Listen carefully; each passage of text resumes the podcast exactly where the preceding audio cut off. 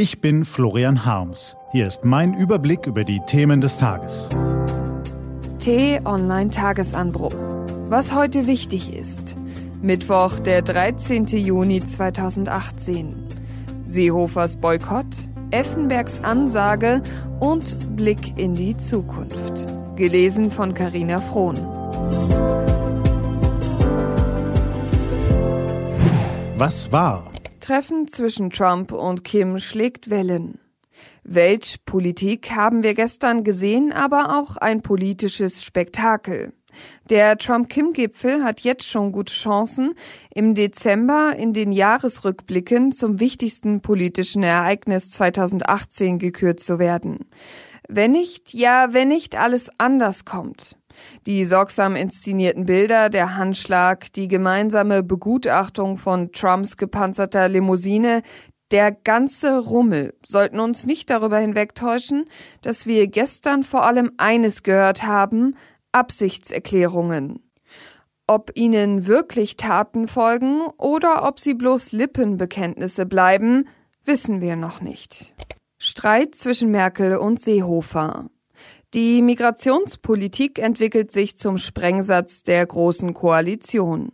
Merkel hindert Seehofer daran, seinen großspurig angekündigten Masterplan durchzuziehen, also boykottiert er den heutigen Integrationsgipfel im Bundeskanzleramt.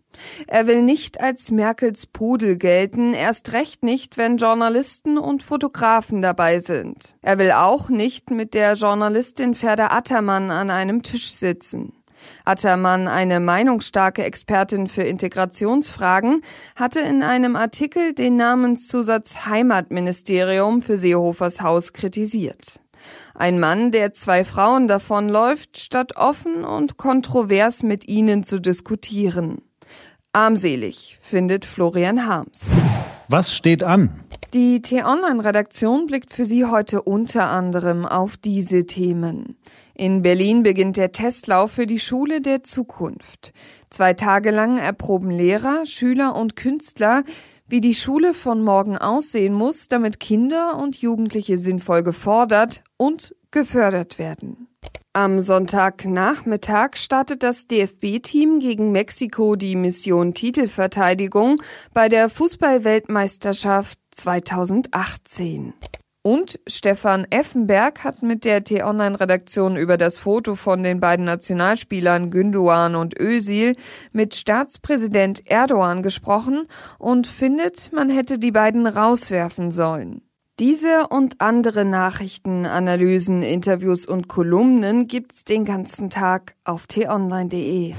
Was lesen? Wenn Sie möchten, unter t-online.de-tagesanbruch gibt es zwei Lesetipps für Sie. Heute geht es um die Fußball-Weltmeisterschaft und das Leben in der Zukunft unter Robotern. Das war der T-Online-Tagesanbruch vom 13. Juni 2018.